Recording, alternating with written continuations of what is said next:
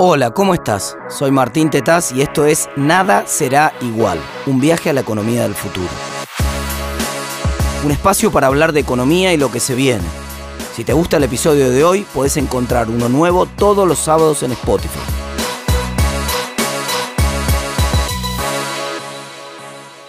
Vengo del 2035.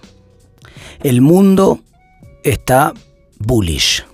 Eso quiere decir que las acciones globales de las principales empresas vienen creciendo prácticamente sin parar después de la corrección que hubo luego de la pandemia. Vos recordarás que allá por el 2020 los gobiernos principales del mundo emitieron a mansalva dólares y euros que inundaron los mercados e hicieron explotar todos los activos financieros. Esa burbuja se desinfló cuando los propios bancos centrales empezaron a retirar los estímulos monetarios en la primera mitad del año 2022. Argentina tardó un tiempo en, encajar ese mercado alcista en la era global de estímulos monetarios del COVID no llegó a aprovecharlo porque tenía el kirchnerismo en el poder y rompía todos los mercados.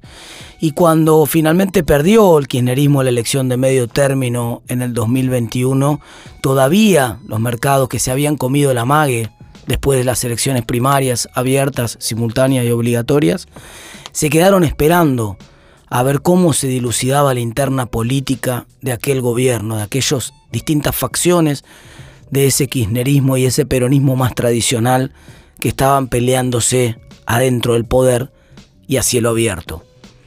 Pero después vino un cambio en Argentina y ya incluso un par de años, casi un año y medio antes de ese cambio, empezó la escalada de las acciones, empezó el mercado bullish en Argentina a escalar posiciones. Las acciones estaban prácticamente en mínimos históricos, regaladas. El último pico creciente había sido con el anterior gobierno de Cambiemos y se había caído con la crisis del año 2018. Y lo que vimos fue un periodo muy largo porque se subió una era global en la cual las empresas del mundo de la mano de la singularidad valen cada vez más. ¿Te acordás que la singularidad era aquel momento en el tiempo en el cual la inteligencia artificial alcanzaba la inteligencia humana? Y podía replicar prácticamente todas las tareas que hace una persona sin que te dieras cuenta cuando estabas interactuando, si estabas interactuando con una persona o con una máquina. Claro, vos estás en el 2021, todavía la inteligencia artificial de esa época hace muy bien algunas cosas, ya conducen autos autónomos, pero sin embargo es muy torpe para las relaciones personales. Cuando hablas con un bot, de una empresa de servicios o de un banco, por ejemplo, te querés matar. A la segunda interacción te das cuenta que es un robot y, querés hablar con una persona de carne y hueso, porque ni siquiera se saben calentar. Y en cambio lo que viene a ocurrir en los próximos años es un boom de esa inteligencia artificial en un área de, la, de, esa propia, de esas propias redes neuronales que se llama affective learning esta, esta tendencia a empezar a entender los estados eh, emocionales de las personas que interactúan en la red. Y entonces la inteligencia artificial dio su último paso y las redes sociales incorporaron emociones, no ya emoticones, sino emociones que permiten interactuar con los posteos de la misma manera que como se haría en tiempo real y apareció el metaverse, la, famosa historia esta de Facebook tratando de adaptarse a los tiempos modernos y de recauchutar o poner en valor nuevamente el famoso Second Life. De golpe la gente empezaba a vivir vidas en paralelo. Esos derechos de las cosas que se creaban en ese universo paralelo se empezaron a estructurar en torno de algo que se llaman NFT Non-Fungible Tokens. Los NFT son derechos de propiedad, solo que no los estipula el gobierno, no, lo, no, hay un, departamento como, como sí existe en tu tiempo y en tu época, el departamento de la propiedad automotriz o el registro de la propiedad urbana rural o el registro de la propiedad. No, no existen registros, son descentralizados son gobernados por estructuras descentralizadas y también hay países que han cedido su soberanía monetaria para que sean gobernados por estas estructuras descentralizadas y protegidos por cadenas de bloques, los famosos blockchain. Pero las empresas, como vos sabés, deben su valor no al pasado. Ninguna empresa, en realidad ningún activo financiero tiene su valor atado al pasado. No es un relato de lo que pasó, sino una expectativa de lo que viene. El valor de una empresa se puede calcular, se determina como el valor actual presente del flujo de fondos que estimamos que va a generar esa compañía, menos los costos que va a tener a lo largo del tiempo. Dicho de otra manera, el flujo de dividendos que va a poder otorgar esa compañía, el flujo de beneficios que va a tener a lo largo del tiempo en el momento en, el cual cada uno de los dueños de esa empresa los va recibiendo. Por supuesto, una promesa de pagar dinero dentro de 10 años vale mucho menos que una promesa de pagar dinero el año que viene. ¿O vos acaso no preferís que te paguen el sueldo hoy en vez de que te lo paguen dentro de tres meses? La plata presente vale más que la plata futura y por eso aquellas empresas que prometen altos retornos pero dentro de muchos años valen poco. Pero las empresas que están en el quiebre, que están en el punto de quiebre tecnológico, que están mostrando que son pioneras en un nuevo mundo, tienen un valor que crece de manera exponencial. Vos recordarás que en tu época, en la prepandemia, las empresas tecnológicas crecían al 20% anual. Una animalada. Un montón.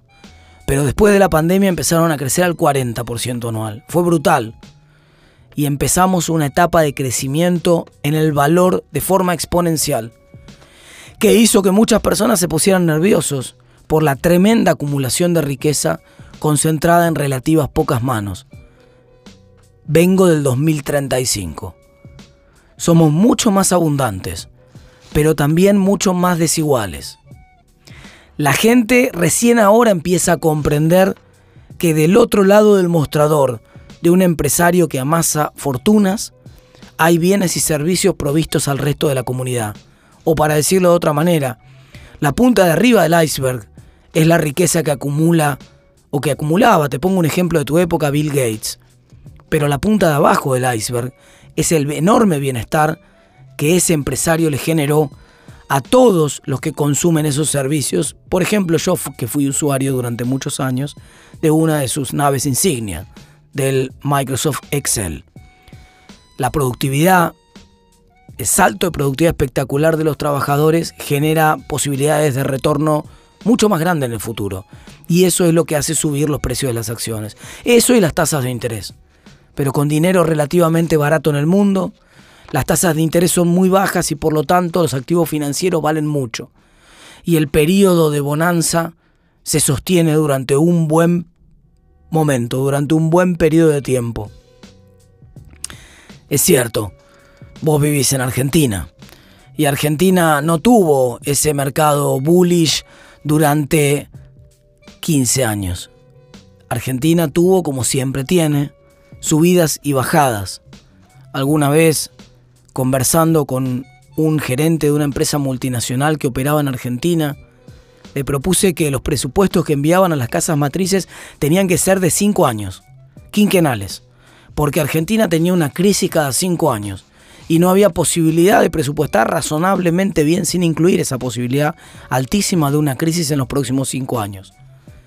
Es cierto, vino un gobierno que empezó a ser un poco más prudente en lo fiscal, que generó primero independencia del Banco Central y después cedió la soberanía monetaria al pueblo, directamente a la sociedad, que de manera descentralizada empezó a gobernar la moneda. Y eso generó estabilidad y evitó que las crisis siguientes fueran tan volátiles, pero Argentina es Argentina. Argentina es Argentina, la política en Argentina es símbolo de lo que es la población y, de lo que son las distintas organizaciones sociales, en todos los niveles.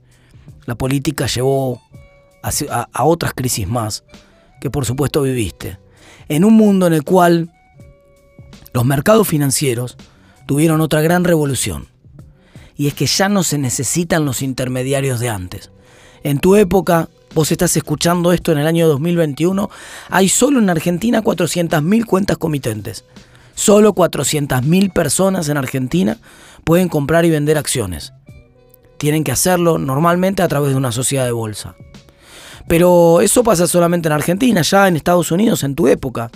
Hay una aplicación que se llama Robinhood, que permite que muchísimos ahorristas pequeños, con muy poco dinero, con la misma plata que vos, si te sobran muy poca plata, te compras 100 dólares o 200 dólares para ahorrar, hoy esos ahorristas están ahorrando directamente eligiendo las empresas que más les gustan, desde el celular, sin pagar comisiones, sin intermediarios.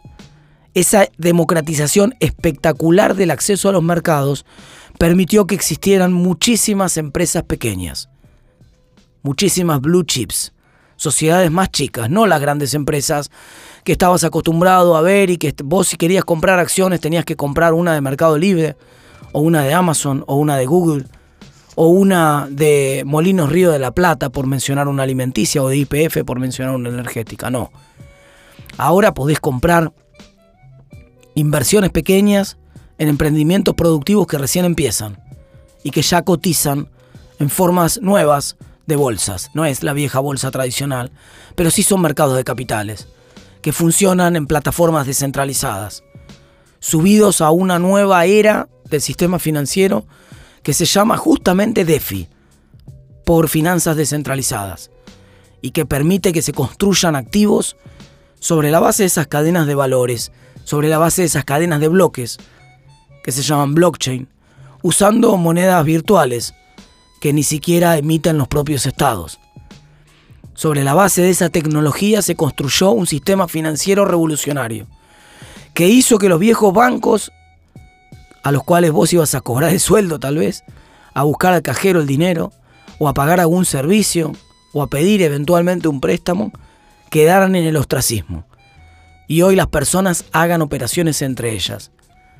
Masivamente la clase media aporta y se la juega en distintos emprendimientos, diversifica su riesgo, los comerciantes lo empiezan a hacer y descubrieron esa democratización de las finanzas permitió que la gente descubra un rol fundamental que tenían.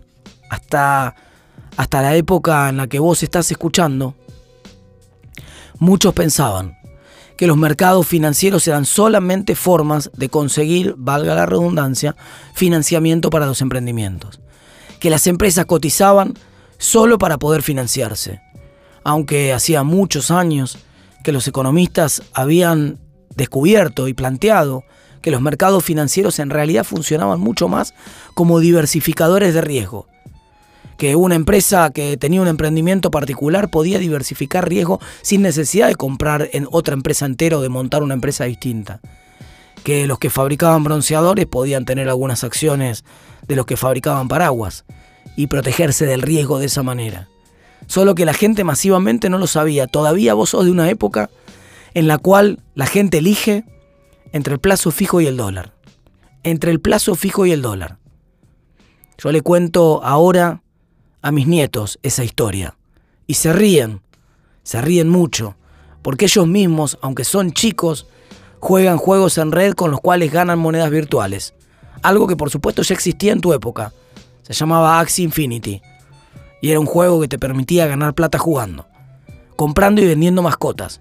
Como si fueran mascotas de verdad, cada una con su pedigrí, cada una con su paquete genético, que podías cruzarlas y tener otras mascotas más chicas. Eso es moneda común. Todos los chicos tienen sus mascotas virtuales y las compran y las venden en ese universo paralelo que alguna vez Mark Zuckerberg denominó el metaverse. Pero que hoy es moneda corriente. Hay muchos metaverse compitiendo entre sí. Muchas realidades virtuales, todas estructuradas en torno a non-fungible tokens, a derechos de propiedad emitidos por el sector privado, garantizados en cortes privadas como cleros, también sin la intervención del Estado. Vengo del 2035. Somos mucho más abundantes, mucho más desiguales, con muchísimos más mercados de todo lo que te puedas imaginar.